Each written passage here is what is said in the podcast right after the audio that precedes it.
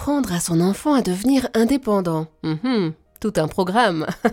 pour nous aider à comprendre, pour nous conseiller, avec nous, Barbara Anne Hubert, psychanalyste, formatrice et co-autrice du très très bel ouvrage De l'enfant à l'adulte, paru chez Dangle Édition. Bonjour Barbara Anne. Bonjour Eva. Alors ce qui m'a interpellée dans votre livre, c'est que vous dites les indépendances et non l'indépendance. Oui, il y a une distinction qui est faite dans l'ouvrage et dans, ma pensée aussi entre l'indépendance absolue et les indépendances qui vont être acquises au fur et à mesure en fonction de l'âge et en fonction des capacités psychiques et physiques de l'enfant qui vont en évoluant.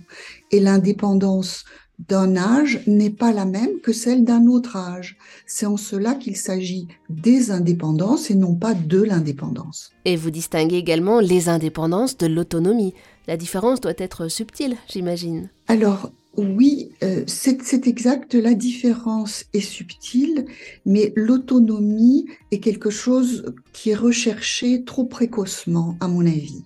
L'autonomie, elle va advenir tardivement dans notre existence. C'est le moment où on va pouvoir euh, se, débrouiller tout seul, euh, tout, en étant bien au clair que nous sommes interdépendants avec les autres et que l'autonomie absolue n'existe pas.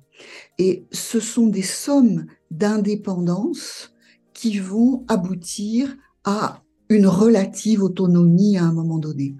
Merci beaucoup Barbara Hubert pour toutes ces informations.